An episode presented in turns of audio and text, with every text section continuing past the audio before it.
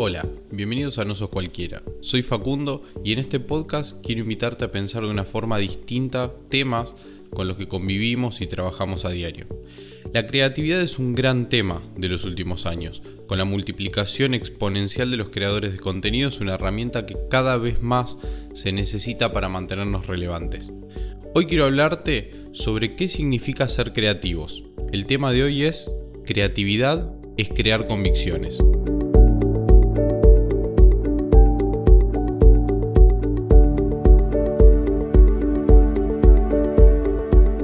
Desde chicos nos invitan a vincular a la creatividad con el arte, la música, el humor, pero difícilmente nos la hacen vincular con la matemática, por ejemplo.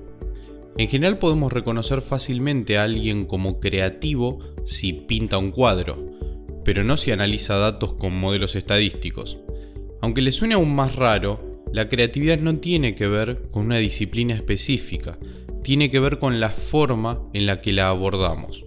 En este episodio te voy a contar qué es la creatividad, cómo funciona y de qué manera podemos conectarnos con esa parte de nosotros.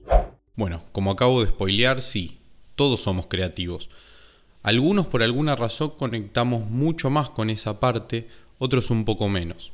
A medida que crecemos, la responsabilidad, los problemas, la ansiedad misma nos presiona de tal forma que el cerebro solamente puede enfocarse en las cosas en las que nos tenemos que enfocar, en las obligaciones. La creatividad tiene más que ver con analizar el potencial del mundo y no tanto con analizar qué es lo que es hoy. La educación formal que recibimos de chicos nos afectó muchísimo en este sentido. Veamos el ejemplo de la matemática que un poco les conté antes que parece una de esas disciplinas castigadas de alguna forma. La matemática tiene mucho de creatividad.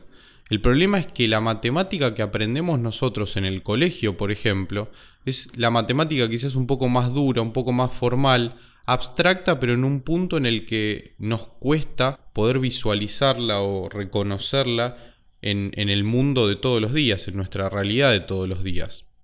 Esa matemática antigua también, es una matemática que quizás como moderno algún concepto puede estar en torno al 1600, 1700. Pero estos últimos años la matemática evolucionó muchísimo, incluso hasta transformarse en algo divertido para quienes antes no la reconocían de esa forma. Si aún no me creen pueden leer los libros de Paenza, por ejemplo.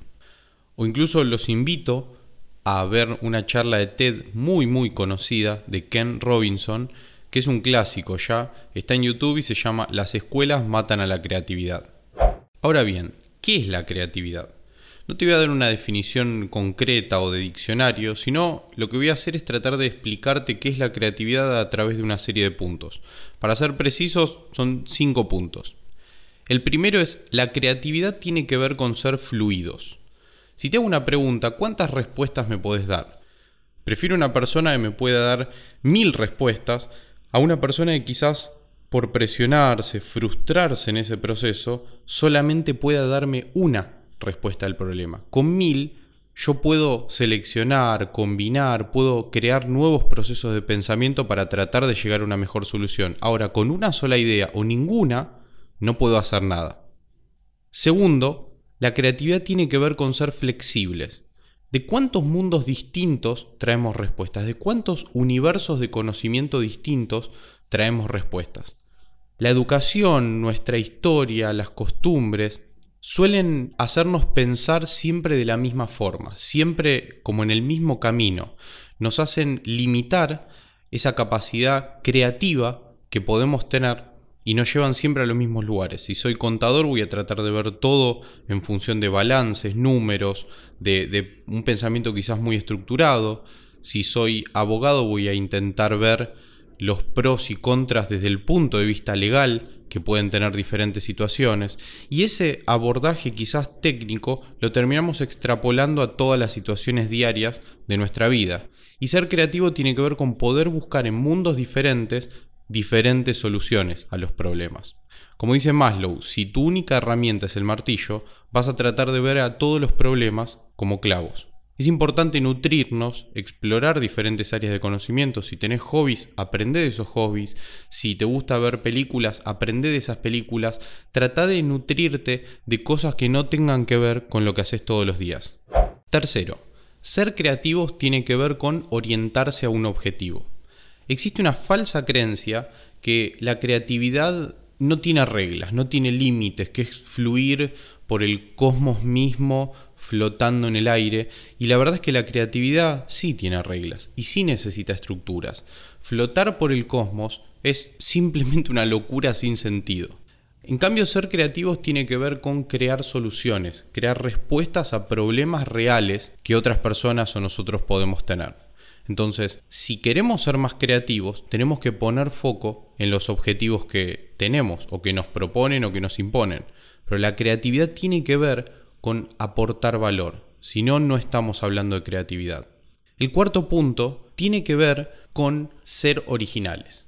La creatividad implica o requiere que hagamos algo distinto al resto, pero también tiene que ver con poder tomar el riesgo de animarnos a mostrarlo.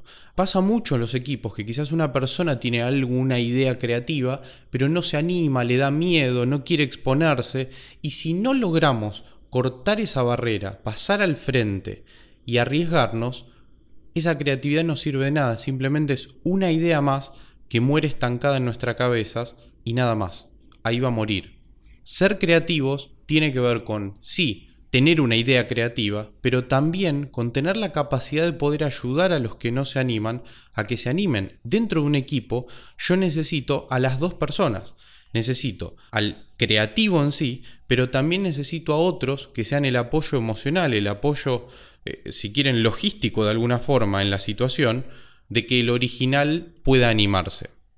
Y el quinto y último punto te lo quiero explicar con una historia. Una historia que la escuché de Eduardo Castica, que de hecho se los recomiendo, es un autor, un, profesional argentino excelente, que es un, un genio, simplemente un capo en creatividad. Cualquiera de los libros que él haya escrito, Anímese a emprender, Resolver la crisis, Creatividad para emprendedores, son libros muy fáciles de leer, muy eh, sintéticos también en los conceptos, son libros cortos, muy visuales, con ideas concretas y explica de una forma muy simple todos los conceptos y ayuda a mejorar mucho este pensamiento, esta faceta creativa que muchos necesitamos despertar.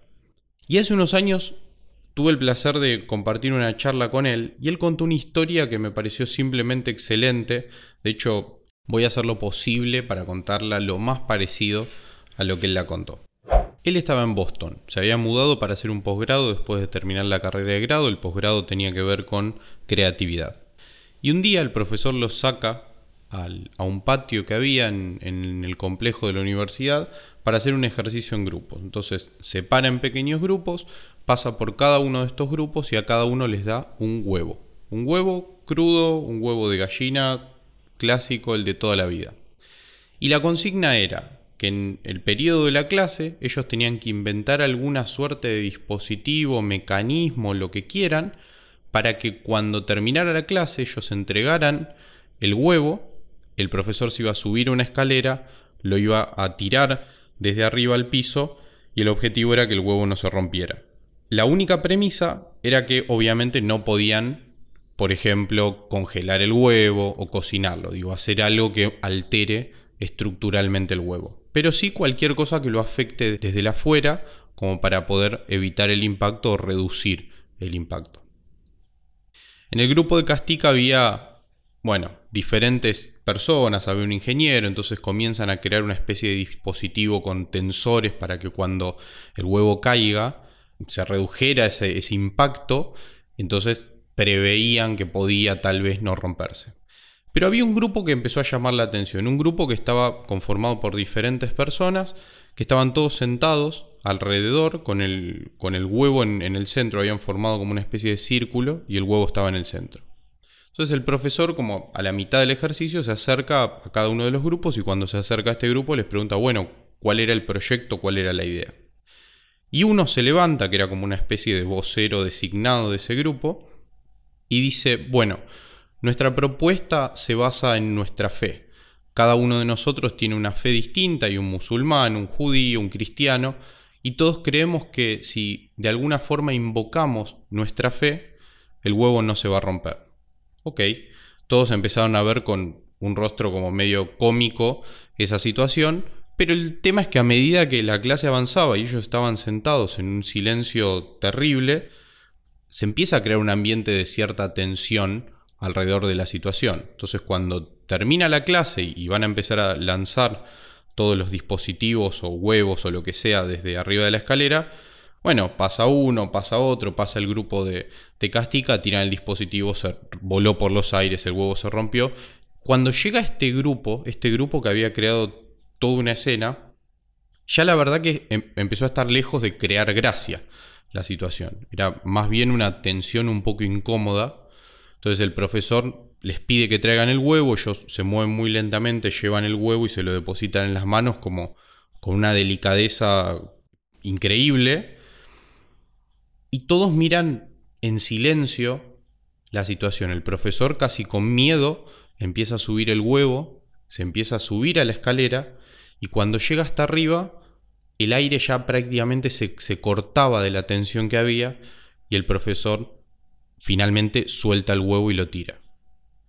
El huevo se rompió en 100.000 pedazos. Era obvio que se iba a romper.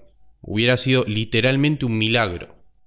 Pero el punto no es que el huevo se haya roto, sino el punto es esa tensión que crearon, esa, ese clima en el que por un instante todos pensaron, no sé si ustedes también, que el huevo tal vez no se rompía, que el huevo tal vez no se iba a romper cuando llegara al piso. Y eso tiene mucho que ver en el proceso creativo o en la creatividad en sí misma. Porque la creatividad tiene que ver con crear convicciones, con hacer que otros crean y sientan lo que nosotros creemos. Y esa convicción es la que hace que los otros confíen en nuestras ideas y nos ayuden a llevarlas a cabo. Para repasar, ser creativos tiene que ver con ser fluidos, ser flexibles en nuestra forma de pensar, enfocarnos en los objetivos, ser originales, pero por sobre todo tiene que ver con crear convicciones.